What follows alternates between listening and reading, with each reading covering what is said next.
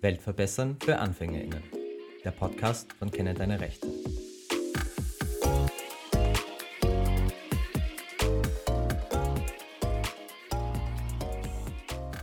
Hi Kathi. Hi Georg.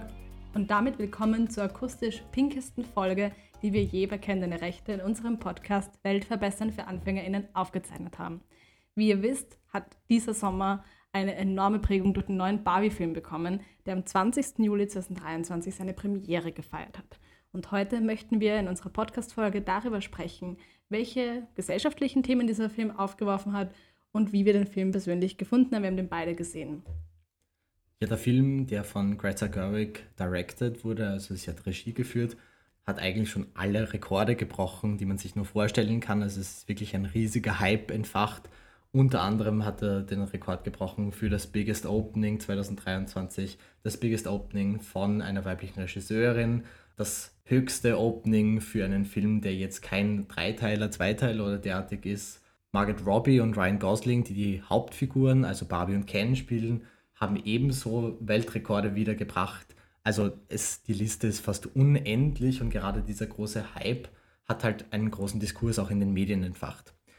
Bevor wir jetzt aber, glaube ich, starten mit dem Ganzen, was der Film gemacht hat und was der Film gut macht und welche Reaktionen drauf gekommen sind und was er vielleicht auch nicht so gut macht, glaube ich, äh, sollte man aber noch ein bisschen über den Inhalt sprechen. Das heißt, an dieser Stelle ganz, ganz großer Spoiler-Alert. In dieser Folge wird es immer wieder um den Inhalt des Filmes gehen, nicht nur jetzt, sondern auch in unserer Diskussion. Das heißt, habt ihr den Film noch nicht gesehen und wollt ihr ihn noch sehen, dann am besten diese Folge erst danach anhören. Prinzipiell holt uns dieser Film in eine nostalgische Zeit zurück, in der wir selbst mit Barbies gespielt haben. Und das hat sogar mich abgeholt, obwohl ich in meiner Kindheit nicht mit Barbies gespielt habe. Nicht, weil ich nicht durfte oder so, sondern weil es mich einfach jetzt nicht so primär interessiert hat.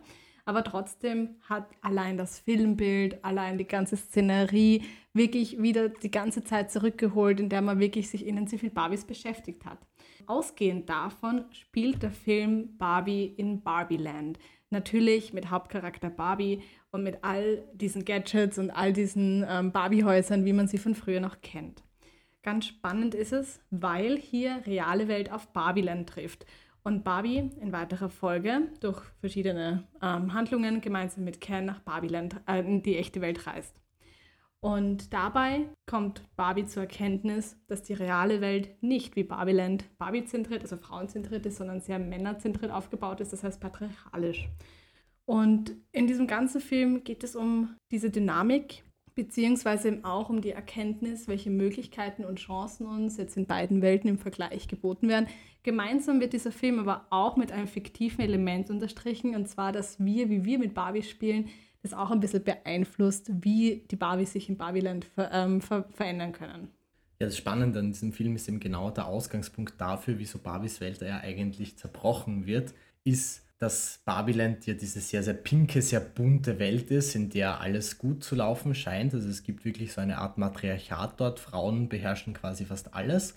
Alle Frauen heißen noch zu Barbie, bis auf wenige Ausnahmen. Es gibt zum Beispiel Minch noch, angelehnt an eine Barbie, die dann wieder abgesetzt wurde von Mattel, weil sie sich nicht verkaufen ließ. Kurz zur Info, Mattel ist der Spielwarenhersteller, der Barbies unter anderem produziert.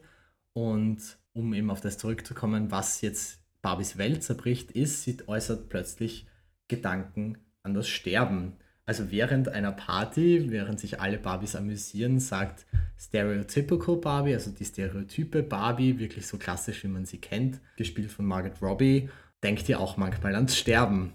Plötzlich geht die Musik aus, alle sind entsetzt und das leitet dann so quasi die Handlung ein, weil es wirklich darum geht, in der echten Welt gibt es eine Frau, die zeichnet verschiedenste Arten von ja ungewöhnlichen Barbies, zum Beispiel die Todesgedanken-Barbie. Und genau dadurch bekommt Barbie das erste Mal eben diese Gedanken und man, also man sieht wirklich so, wie diese psychische Veränderung dazu führt, dass Barbie sich auch physisch verändert. Das ist auch eine Metaebene, die ich doppelt spannend finde, weil sie nicht nur für den Film wichtig ist, sondern sich ja auch aufs reale Leben ummünzen lässt, weil Körper und Geist immer zusammengeht. Aber in dem Fall geht es darum, dass Barbie zum Beispiel ihre Hackenfüße, die sie ja deshalb hat, damit sie in High Heels reinpassen kann, ähm, plötzlich in flache Füße umwandeln. Oder dass sie zum Beispiel ein reales Hautbild bekommt, was ganz normal mit Hautalterung einhergeht, und sie plötzlich Zellulite bekommt. Und alles führt natürlich zum Aufsehen ähm, der anderen Barbies. Und das verleitet Barbie früher oder später dazu, zur Crazy Barbie zu gehen, die deshalb Crazy Barbie ist, weil im echten Leben mit ihr ein bisschen wilder gespielt worden ist. Und ich glaube, das kennt auch jeder noch von früher. Es gab diese eine Barbie, die man hatte, der man die Haare abgeschnitten hat oder die man ein bisschen mit einem sehr extravaganten Make-up aus Filzstiften verziert hat. und die wird halt in Barbieland als Crazy Barbie abgestempelt. Was ich eben so spannend an dieser Handlung dann finde, ist, Barbie, wie du es schon angesprochen hast, macht sich dann in die reale Welt auf und Barbie lebt in dem Irrglauben, dass durch ihre Existenz in der realen Welt allen Mädchen, allen Frauen wahnsinnig geholfen wurde und dass es durch die Existenz von Barbie jetzt in der echten Welt absolut allen Frauen toll geht, dass Barbies äh, Frauen gezeigt haben, dass sie alles werden können, dass sie Richterinnen sein können, dass sie Präsidentin sein können. Und als sie dann in der echten Welt ankommt, ist es ein ziemlicher Schlag ins Gesicht. Und zwar erfährt Barbie, dass mit ihr teilweise nicht mehr gespielt werden möchte, dass es eigentlich auch schon komplett nicht mehr diese heile Welt ist, in der sie alle begrüßen, in der sie eben im Mittelpunkt steht. Das habe ich auch psychologisch sehr interessant gefunden, als sie das anerkennen muss, dass sie halt jetzt nicht mehr der Main Character ist sozusagen, der hier für die gute Laune sorgt, sondern eher dazu führt, dass sie eben die Welt zum Umdrehen bringt. Auf der anderen Seite gibt es Ken. Ken, der in äh, Barbieland eine sehr ja, bescheidene Existenz führt Cans können tendenziell eher wenig, muss man dazu sagen. Also Barbies, Stereotypical Barbies, persönlicher Can quasi kann man sagen, wird von Ryan Gosling gespielt und ist Beach Can. Beach Can kann nicht viel, außer ja. Beach. Ja, genau. She's everything, he's just Can. Und aus dieser Rolle kommt er dann in der unter Anführungszeichen echten Welt dann zum ersten Mal heraus, als er plötzlich erkennt, dass Männer hier sehr viel Macht haben. Und Ken nutzt es dann auch gleich schamlos aus, nachdem er erkannt hat, dass es im Patriarchat nicht primär um Pferde geht, sondern um Männer. Und beschließt dann, er will jetzt Barbieland so umstrukturieren, dass es mehr so ist wie die echte Welt. Das heißt, die Kens wollen hier die Macht ergreifen. Und es wird wirklich mit so einem ironischen Unterton eigentlich ständig untermauert. Und das habe ich auch wirklich interessant gefunden, weil sowohl der Ken gespielt, richtig, richtig gut von Ryan Gosling, einfach eine solche Begeisterung erfährt und das dann sozusagen zusammenclasht mit Barbie, die gerade von, sich von ihrem Realitätsschock erholen möchte. Und ich finde, damit arbeitet der Film eben so gut, weil du hast schon diese Ironie angesprochen und ich finde, das ist gerade das, was mich an dem Film total abgeholt hat. Ähm, wir haben vorher schon gesprochen und du hast gesagt, du warst eigentlich jetzt nicht so von vornherein gehypt oder begeistert. Bei mir war es nicht ganz unähnlich, ich war schon ein wenig gehypt, aber hauptsächlich deswegen, weil ich ein paar gute Freunde habe, mit denen ich das anschauen wollte und die im Vorhinein halt schon sehr intensiv diesen ganzen Barbenheimer Trend gepusht haben, weil ja Barbie und Oppenheimer, also ein Film über den Erfinder der Atombombe, gleichzeitig herausgekommen sind und wir sind dann letztlich an diesem Tag nur in den Barbie-Film gegangen aber dadurch war ich schon gehypt, aber auf der anderen Seite, ich habe selbst auch nie mit Barbies gespielt. Ich habe nicht gewusst, worauf ich mich einstellen soll. Und gerade diese Ironie habe ich deswegen so toll gefunden, der, die immer wieder im Film vorkommt, die einfach so schonungslos aufzeigt, wie die Welt von heute funktioniert. Einerseits eben mit dieser Desillusionierung von Barbie, die plötzlich schockiert ist, dass sie nicht die Welt gerettet hat für Frauen. Und auf der anderen Seite eben Ken. Und da finde ich es wunderbar, unter anderem die Handlungsebene, wo die Barbies beschließen, nachdem die Cans in Barbieland jetzt die Macht übernommen haben, weil auch sie hier ein Patriarchat einrichten wollen, weil das ja für sie besser ist, unter Anführungszeichen, ergreifen die Barbies einen Plan, wie sie Barbieland wirklich wieder zu Barbieland machen können. Und da gibt es tolle Szenen, in denen so ein bisschen vorgeführt wird, wie zum Beispiel so Dinge wie Mansplaining funktionieren. Das heißt, äh, die Barbies kidnappen jene Barbies, die sich plötzlich auf die Seite der Cans gestellt haben und sagen, nein, ihre neue unterdrückte Rolle in Barbiland ist ja viel besser als die ursprüngliche, in der sie dann Präsidentin oder Richterin oder Managerin oder was weiß ich waren. Und das machen sie, indem ein paar der Barbies, die das System schon durchschaut haben, die Cans immer versuchen abzulenken. Und dann begeben sie sich in so eine künstlich übertriebene, hilflose Position, in der sie dann solche Sachen sagen wie, ja, ich habe noch nie The Godfather gesehen und Ken dann plötzlich beginnt, sich aufzuplustern und zu erzählen, wie The Godfather funktioniert. Oder Sweet Home Alabama. Sweet Home Alabama, eine tolle Szene auch.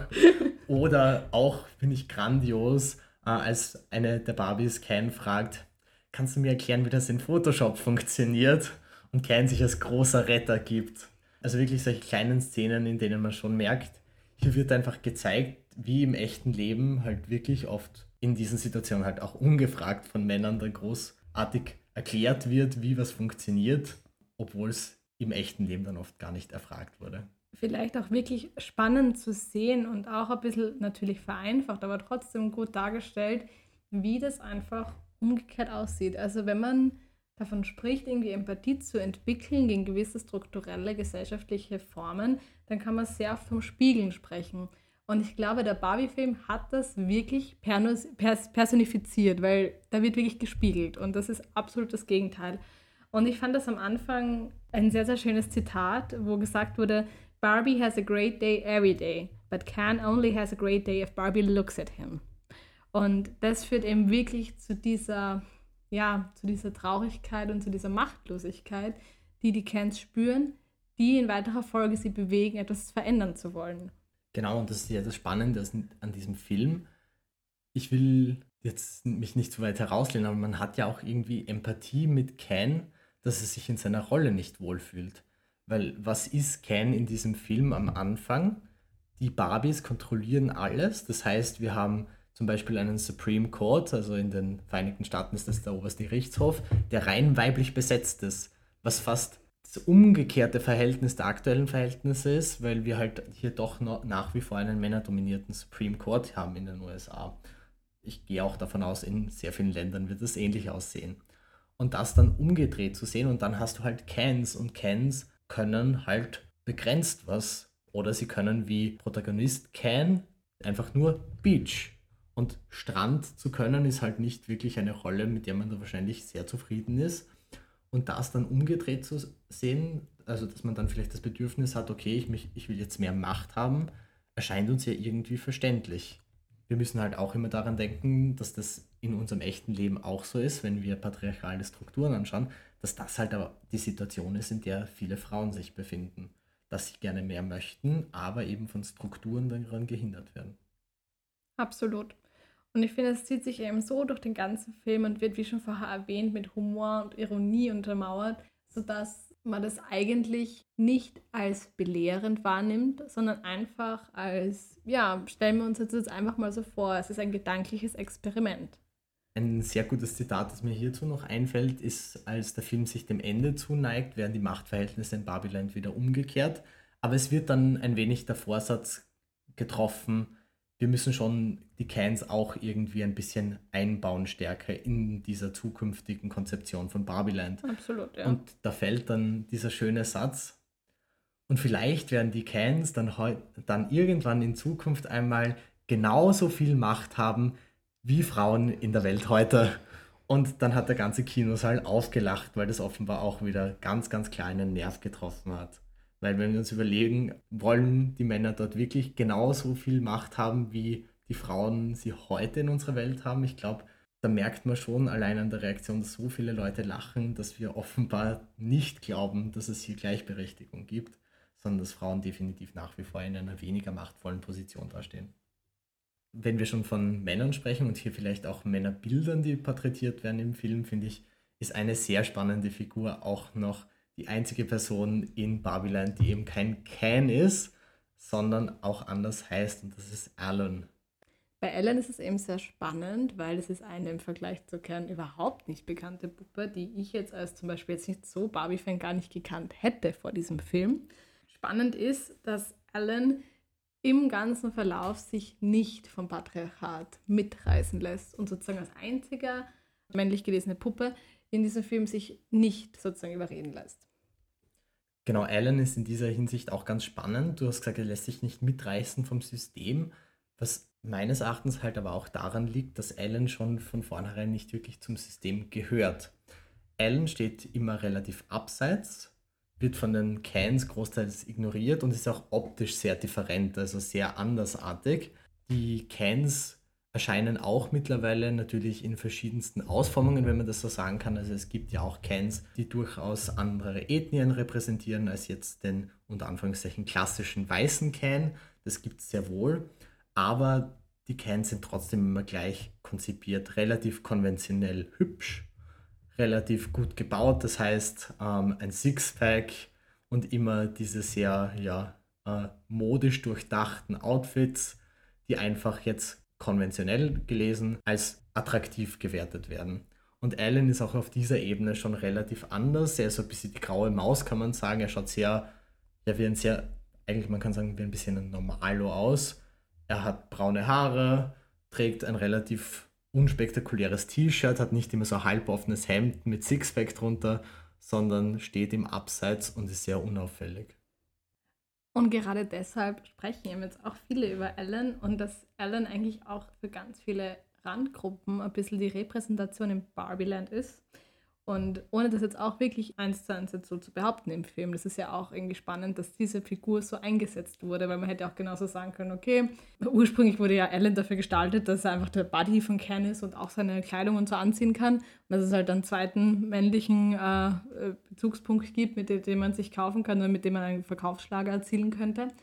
Aber es war halt trotzdem für den Film eine eigene Plotwendung, als man gesehen hat, dass er sich eben den Kens querstellt. Vielleicht auch gerade deshalb, weil er vorher sich auch nicht von der Begeisterung äh, mitreißen hat lassen. Und das finde ich ganz spannend hier auch von der Konzeption, weil du gesagt hast, Ellen wird jetzt nicht wirklich als irgendeine spezifische Randgruppe porträtiert, aber er steht halt wirklich auch immer im Abseits. Und genau diese Randpositionierung jetzt auch im Film ist schon, finde ich, auch immer so ein bisschen Hinweis zu werten, okay, der gehört nicht dazu, der gehört nicht in die dominante Gesellschaft der Cans. Und das ist hier meines Erachtens auch filmisch wirklich sehr, sehr gut umgesetzt, weil Alan dann halt auch einer derjenigen ist, der nicht verblendet wird durch diese Macht, sondern der nach wie vor sehr kritisch hier steht. Wir müssen auch über die Mutter und Tochter, ähm, also über die kleine Familie sprechen, die im Film in der realen Welt eine wahnsinnig wichtige Rolle spielt. Und zwar geht es da auch um ein Thema, was ich enorm spannend finde. Ähm, das Mädchen, das sich so im Teenageralter befindet, das wird jetzt auch nicht genau gesagt, hat eine Ablehnung gegenüber Barbie, weil sie der Meinung ist, dass Barbie eben nicht dazu geführt hat, dass eben Barbie die Welt verändert, sondern eher, dass Barbie ein problematisches Frauenbild inszeniert, dass Barbie eigentlich nur aufgrund von ähm, ja, Verkaufszahlen sich adaptiert und sich divers ermacht. Aber ähm, das Spannende ist eben auch, und das habe ich eben auch ein bisschen so mitgespürt, es ist auch uncool mit Barbies zu spielen. Und da kommen wir auf das Ganze auch ein bisschen zu reden, was von Mädchen hauptsächlich gespielt wird, wird von der ganzen Welt immer als lächerlich abgestempelt, bevor man sich einmal damit näher auseinandersetzt. Wie oft man über Pferdemädchen lacht, wie oft man über die Farbe Rosarot lacht. Allein kürzlich, wie vor ein paar Monaten das Harry Styles Konzert war, wie die schreiende Menge als hysterisch bezeichnet wurde. All das zeigt auch wieder mal, ohne das jetzt im Film jetzt ganz explizit zu erwähnen, aber es zeigt wieder mal, wie lächerlich das gemacht wird und wie sehr auch Mädchen dann teilweise genau aus diesem Grund aufhören, mit Barbies zu spielen oder sich eben von diesen stereotypischen Hobbys lösen, weil es ihnen nur Probleme beschert, für die sie sich rechtfertigen müssen. Und das finde ich auch sehr, sehr spannend. Wurde auch schon von der Chefredaktion aufgegriffen. Es hat mir sehr, sehr, sehr aus dem Herzen gesprochen, weil das stimmt wirklich, dass vor allem Mädchen dadurch ihre Hobbys ändern oder ihre Ansichten, was das angeht. Ich finde es sehr spannend, was du da sagst, weil das mehrere Probleme aufzeigt. Eben auf der einen Seite hier, dass Dinge als uncool dargestellt werden, weil sie halt zum Beispiel von einem gewissen Geschlecht gemacht werden, in dem konkreten Fall eben von Mädchen. Aus der anderen Perspektive kommend, also ich habe als Kind nie mit Barbies gespielt. Ich kann mich erinnern, dass ich äh, so eine Babypuppe hatte. Das schon, aber ich habe nie eine Barbie gehabt, was irgendwie auch als sehr untypisch ja angesehen werden würde. Also ich habe hier keine wahnsinnig konservativen Eltern. Also ich glaube, wenn ich den Wunsch geäußert hätte, hätten mir meine Eltern wahrscheinlich auch Barbie-Puppen gekauft. Aber das ist halt auch gesellschaftlich was, wozu es nie gekommen ist, weil ich zwar jetzt auch nie besonders gerne mit Matchbox-Autos oder sonst was gespielt habe, ich habe halt als Kind sehr gerne Dinge zusammen und auseinander gebaut und immer so ein bisschen analysiert, aus welchen Teilen jetzt meine Werkbank bestanden hat. Also ich habe nie auf einer Werkbank gebaut, sondern ich habe meine Werkbank auseinandergebaut. Und weshalb bist du jetzt Geisteswissenschaftler? hm, das könnte man jetzt analysieren anfangen. Ich habe das tatsächlich schon mal so analysiert, dass ich glaube wirklich, dass es einfach mir, äh, nicht mehr in die Wiege gelegt wurde, aber dass sich das Interesse einfach sehr früh schon gezeigt hat. Finde ich ganz spannend. Na, aber auf jeden Fall, das ist auch was, wo es zum Beispiel als Mann wahrscheinlich wieder total uncool wäre, wenn ich das machen würde. Und da müssen wir uns halt auch wieder fragen, wieso wäre das uncool? Weil es so weiblich konnotiert ist. Und offenbar haben wir riesige Probleme damit, wenn Männer was machen, dann eben was weiblich konnotiert ist. Ich lese jetzt gerade ein Buch, das bis jetzt schon sehr gut klingt und auch 2020 den Booker Prize gewonnen hat. Und weil wir gesagt haben, wir pluggen mehr Bücher in unserem Podcast, hier gleich eine Empfehlung, obwohl ich noch erst bei der Hälfte bin, aber es klingt schon wirklich sehr vielversprechend, von Douglas Stewart, äh, Shaggy Bane. Es geht um ein kleines Kind, das in sehr ärmlichen Verhältnissen in Glasgow aufwächst. Und der Junge hat sehr abusive Eltern, also äh, seine Eltern sind beide hochproblematisch. Die Mutter ist unter anderem schwere Alkoholikerin und das kristallisiert sich in der ersten Hälfte des Buches jetzt heraus. Der Junge ist noch dazu homosexuell und da sind die Familienreaktionen darauf schon ein sehr kleines Kind sehr spannend zu sehen, weil das Kind unter anderem sehr gern mit Puppen spielt, was ich jetzt schon mal zwar am Anfang als äh, Wahl schwierig gefunden habe, weil nur weil ein männliches Kind mit Puppen spielt, heißt es nichts über seine sexuelle Orientierung. Und selbst wenn es das aussagen würde.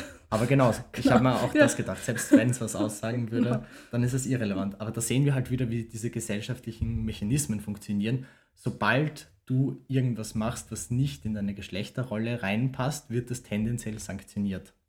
Und das ist halt auch jetzt bei Barbie so spannend zu beobachten, wenn wir uns mit diesen lustigen Charakteren wie Ellen auseinandersetzen, aber auch mit den Reaktionen, die es auf den Film gegeben hat. Ich möchte auch eine kurze Geschichte erzählen, die mir damals im Kindergarten erzählt wurde von einer Kindergartenpädagogin. Sie hat mir erzählt, dass damals so ein vierjähriger Junge mal sich beim, keine Ahnung, beim Abwaschen oder beim Händewaschen so nass gemacht hat beim ähm, Wasserspielen, dass er einen neuen Pulli braucht hat. Und dadurch, dass sie bei dem Reservegewand, was sie im, im Kindergarten hatten, irgendwie so wenig Auswahl hatten, hat er sich einen rosaroten Pullover ausgesucht. Ähm, das war sehr zum Erschrecken seines Vaters, der ihn nachher abgeholt hat und nachher die ganze, also die ganze ähm, Kollegschaft sozusagen angeschrien hat, was denn los sei, dass genau dieser pinke Pulli seinem Sohn angezogen wird. Daraufhin war auch das Kind total verunsichert und es war wirklich echt ein bisschen eine ungute Situation. Und zwei Tage später hat sich der Junge absichtlich wieder mit Wasser angespritzt, damit er wieder diesen Pulli tragen kann. Und daraufhin haben die äh, zwei Kindergärtnerinnen so den Pakt geschlossen, weißt du was? Uns ist es egal, was du trägst. Unterm Tag kannst du gern den Pulli anziehen. Aber es war natürlich nicht mit dem Vater möglich, darüber zu diskutieren. Ich meine, das hätte man natürlich in weiterer Folge weiterhin machen sollen. Aber ich fand es voll schön, weil das war und das war schon vor ein paar Jahren, wo man noch nicht von Safe Spaces gesprochen hat, eigentlich ein Safe Space im Kindergarten für diesen Jungen, dass er untertags immer diesen Pulli anziehen konnte, wann er wollte. Das merkt man bei Kindern ja schon. Also natürlich wird man auch so reingepresst in eine Rolle, aber vor allem bei Kindern sieht man das oft noch, dass denen das so egal ist oder dass es genau lustig oft ist, genau. dann die Dinge zu machen, die ihm offenbar nicht passen. Genau, und ob das jetzt als Provokation heraus, ob das jetzt für ein paar Wochen lang viel interessant ist, was auch immer. Man muss nicht immer alles in eine Schublade stecken und man muss nicht immer alles überinterpretieren. gerade wenn es um so Sachen geht wie Interesse und Hobbys im Kindergarten oder im Kindesalter oder was auch immer. Man muss jetzt nicht zum Beispiel jetzt dieses typische Mädchen sein, nur weil man gerne reitet oder mit Barbie spielt. Das, das, das ist einfach ein Teil unseres Umfeldes, aber nicht allein das bestimmt, wer wir sind. Genau. Ich sehe schon, wir öffnen da Büchse der Pandora. Ich könnte jetzt auch ganz, ganz viele Dinge noch hinzufügen. Was ich kurz noch festhalten mag, weil du dieses Beispiel mit dem Pulli gebracht hast, ich finde es immer so wahnsinnig spannend, weil Menschen wirklich so blind dem gegenüber geworden sind, wie sozial konstruiert das ist, weil Pink so, so lange eine so stark männlich konnotierte Farbe war, bis es irgendwann beschlossen wurde, nein, wir drehen das jetzt um. Das hat sich dann auch noch weiter verstärkt durch die Modeindustrie und so weiter und so fort. Das heißt, es ist natürlich dann auch forciert worden, dass rosa, pink, stark als Frauenfarbe dann auch durch die Werbung noch, noch stärker in unser Gedächtnis eingezimmert wurde. Aber lange Zeit war pink tatsächlich eine stark männlich konnotierte Farbe und das gleiche galt zum Beispiel sehr, sehr lange für Perlenschmuck, weil Perlenschmuck einfach ein Ausdruck von großem Wohlstand war und der große Wohlstand lange Zeit so stark männlich konnotiert war. Beziehungsweise, immer noch. Das stimmt, muss man sagen, noch immer ist aber zum Beispiel heute sicher nicht mehr in Form von Perlenschmuck stereotyp männliches. Wobei es auch spannend ist, da sieht man ja auch immer mehr Trends. Perlenschmuck bei Männern wird ja auch immer mehr trendy. Also da gibt es jetzt auch Kulturen, die sich da entwickeln, die so ein bisschen hier äh, quasi eine Gegenposition vertreten, ist aber sicher nach wie vor total unstereotyp. Und auch wenn es natürlich immer noch sehr konservative Fronten gibt, zum Beispiel wurde Barbie auch im Libanon und so verboten, trotzdem muss man darüber hinwegsehen und sagen, okay, eigentlich entwickelt sich unsere Gesellschaft dahingehend in einer Gesellschaft, in der Diversität schon mehr appreciated wird als in den letzten Jahren. Natürlich kann man das nicht für alle sprechen und es ist nicht einfach, da jetzt irgendwie so eine einzige Definition zu setzen, aber trotzdem finde ich, dass ein bisschen so Filme und gerade so Botschaft wie bei Barbie das ein bisschen besser machen. Wir haben schon wahnsinnig viel darüber gesprochen, was Barbie so richtig macht. Also ich glaube vor allem eben diese sehr ironische Kritik an den Zuständen, wie sie gerade herrschen, ist wahnsinnig gut gelungen und ich habe einfach den Film auch auf einer rein unterhaltungsbasierten Basis wahnsinnig gern mögen, weil ich glaube, ich habe schon lange nicht mehr so herzlich im Kino aufgelacht wie bei diesem Film, weil er auch wirklich gut und lustig gemacht ist und eben diese Zustände mit so viel Humor porträtiert, dass sie sehr wohl unter die Haut gehen, aber dabei gleichzeitig auch unterhalten. Ja, es ist ja auch Kino. Man zahlt ja auch, um unterhalten zu werden. Ob das jetzt in Bildung ist, ob das jetzt für den Bildungsauftrag, ob das rein komödiantisch ist oder so. Diese Motivation muss man ja nicht unbedingt festlegen. Genau. Das finde ich auch interessant. Ja. Trotz alledem habe ich auch immer wieder kritische Sachen zum Film gehört. Jetzt nicht nur von konservativer Seite, also in Amerika wurde zum Beispiel von gewissen konservativen Medien der Untergang der Welt fast schon ausgerufen, was ich auch nicht verstehe, weil, und diesen Kritikpunkt habe ich wieder aus sehr stark linken Kreisen gehört, weil Barbie ja gar nicht so radikal ist, wie alle immer tun. Was ich dann wieder spannend finde, also das ist eine ganz andere Diskussion, die wir noch eröffnen könnten. Worüber ich aber gern jetzt noch kritisch sprechen möchte, ist der Fakt, wie von der ganzen Industrie damit umgegangen wird und wie Barbie sich jetzt natürlich auch wieder zu einem echten Kassenschlager auf so vielen Ebenen entwickelt, wo ich ein bisschen Angst habe, dass die Message verloren geht. Fangen wir mal damit an. Der Film hatte ungefähr das gleiche Budget an Filmproduktionskosten als auch an Filmmarketingskosten. Das ist jetzt nicht zusammengerechnet, sondern jeweils 145 Millionen Dollar. Und Ganz zentral sind mir persönlich zwei Product Placements aufgefallen. Einerseits für eine Automarke, andererseits für eine gewisse Schuhmarke, die ich zufälligerweise, als ich den Film gesehen habe, selbst getragen habe und mich auch ein bisschen schlecht gefühlt habe für ein paar Sekunden, weil ich gedacht hey, ich habe diese unbeliebte Schuhmarke an, die so äh, zum Schluss dann eh normalisiert wird. Aber ähm, ich fand zum Beispiel diese Auto-Chase-Verfolgungsjagd ähm, natürlich wie bei einem Film, also wie, bei einer Werb wie beim Werbefilm eigentlich, die für den Plot nicht so wichtig war und nicht aus diesem Sichtwinkel, dass man genau das Auto so perfekt sehen kann, nicht unbedingt diesen Sinn hätte haben müssen. Ja, also es gab sehr offensichtliche Product Placements, ähm, was die eine betroffene Schuhmarke, die ich jetzt auch nicht nennen will, weil ich sich nicht plagen will an dieser Stelle, betrifft. Ich habe selbst welche und habe aber unlängst erfahren, dass auch hier zum Beispiel in der Firmengeschichte ein bisschen was Problematischeres passiert ist. Das heißt, es ist tatsächlich jetzt auch von einem Großkonzern aufgekauft worden, der jetzt unter anderem auch dafür verantwortlich ist, wahrscheinlich auch neben dem Film, von dem er wahnsinnig äh, profitiert, dass die Preise ordentlich in die Höhe gestanden sind. Und sie gehen an die Börse. Sie hm. gehen mit heuer an die Börse, genau. Das ist ein ganz anderer Aspekt. Das, was ich ganz kurz noch anbringen möchte, ist auch ein bisschen die Beleuchtung von Mattel, also vom Barbie-Hersteller. Im Film selbst wird ja durchaus auch ein wenig ironisch mit Mattel umgegangen. Nicht wahnsinnig kritisch, aber ein wenig ironisch schon. Es gibt zum Beispiel den Mattel-Vorstand, der hier tagt, der rein aus Männern besteht. Und der CEO versucht sich dann auch an, an einer Stelle relativ komisch rechtfertigen dafür, dass es hier nur Männer gibt, weil er selbst sei ja zum Beispiel auch der Neffe einer weiblichen Tante, wie er betont. Und ähnlich blöde Ausreden, wie man sie halt im echten Leben auch oft hört, so, ja, ich bin ja auch der Sohn einer Mutter und ich weiß nicht was. Das heißt, es gibt hier schon ein wenig Ironie. So ganz kritisch wird mit diesem Unternehmen aber nicht umgegangen. Und man muss ja auch sagen, de facto im echten Leben ist Mattel daran schuld, dass Barbies so dargestellt werden, wie sie das werden. Das heißt, mit unrealistischen Körperbildern, mit unrealistischen Beauty-Standards. Lange Zeit auch wenig divers, da hat sich Gott sei Dank mehr getan. Und was man natürlich jetzt dazu sagen muss, Mattel profitiert wahnsinnig von diesem Film. Das heißt, es gibt Special Editions, es wird auf längere Zeit noch diesen Effekt geben, dass die Verkaufszahlen in die Höhe gepusht werden durch den Film. Und das, wovor ich ein wenig Angst habe, ist, dass zwar diesen Film gibt, der eine gute Intention hat und eine gute Message, dass die Message aber irgendwann wieder verloren gehen wird und nur dieser Hype um das Produkt bleibt. Und das heißt, der Inhalt ist weg, das Produkt ist noch da und es verkauft sich aber gut. Ja, und der, Konsum, wird halt richtig ausgeschlachtet, weil ich glaube, so wie die Barbies jetzt gerade stonken, das ist schon äh, einmalig gerade. Und was für mich auch noch ein kleiner, oder ein kleiner Kritikpunkt ist, ein definitiver Kritikpunkt, ist, dass eigentlich am Anfang so ein bisschen den Leuten, beziehungsweise den Mädchen, die Schuld gegeben wird, wie sie mit den Barbies spielen, dass zum Beispiel Barbie plötzlich suizidale Gedanken hat und so weiter, beziehungsweise Gedanken über den Tod. Aber eigentlich Mattel als Marke die Barbie zerstört hat. Und das habe ich auch ein bisschen falsch gefunden, weil warum wird den Spielenden, ähm, den Kindern, den Mädchen da ein bisschen die Schuld zugesteckt und gesagt, ja, weil die so gespielt haben, sind die Barbies so und so. Wobei das ja eigentlich ein komplettes strukturelles Problem war, ja. Mhm. Und da nimmt sich Mattel auch wieder ein bisschen heraus. Um vielleicht eine Sache hier noch anzusprechen, die mir auch ein wenig sauer aufgestoßen hat, wenn es um den Aspekt der Repräsentation geht ist, du hast schon drüber gesprochen, es wird den Kindern oder den Spielenden Schuld daran gegeben, wie Barbies, was mit Barbies passiert oder wie Barbies aussehen. Und hier gibt es schon in diesem sehr idyllisch wirkenden Gesamtsystem von Barbiland, das vermeintlich ja hier eine Art Matriarchat darstellen soll, das heißt eine Gesellschaft, wo Frauen an der Macht sind, gibt es trotzdem noch immer so problematische Sachen, wie dass es diese eine Außenseiterin gibt, die, die auf Englisch Crazy Barbie heißt und die deswegen Crazy Barbie heißt, weil sie anders aussieht als die anderen, weil sie relativ stark geschminkt ist und weil ihr Körper sehr biegsam ist, eben infolgedessen, dass ein Kind relativ rabiat mit ihr beim Spielen umgegangen ist.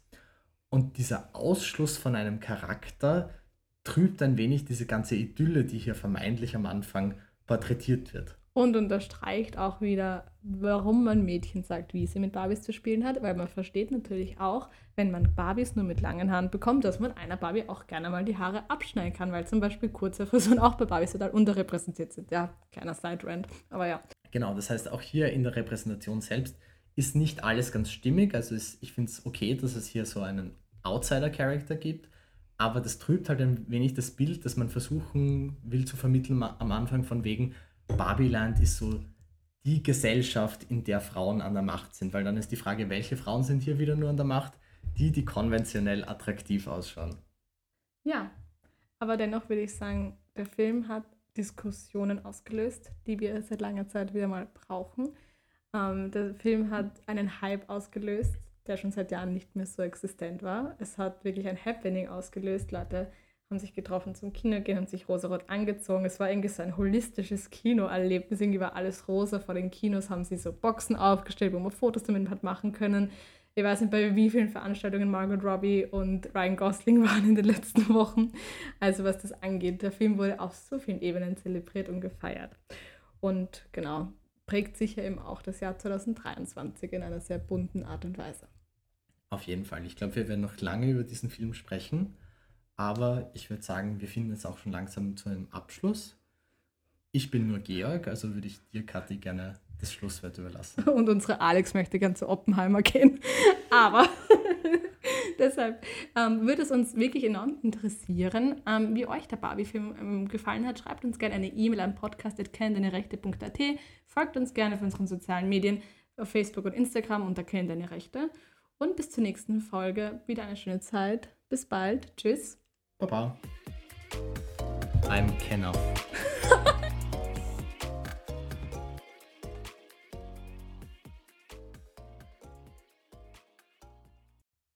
Hallo Kathi. Du musst Hi Kathi sagen. Hi Barbie. Hi Ken. Ah, voll. Hallo Kathi. Hi Georg. Na, okay, nochmal. Hallo Kathi. Hi Georg und willkommen zur pinkesten Folge, die wir mit Ken der Rechte hier aufgezählt haben. Ja, mach es. okay.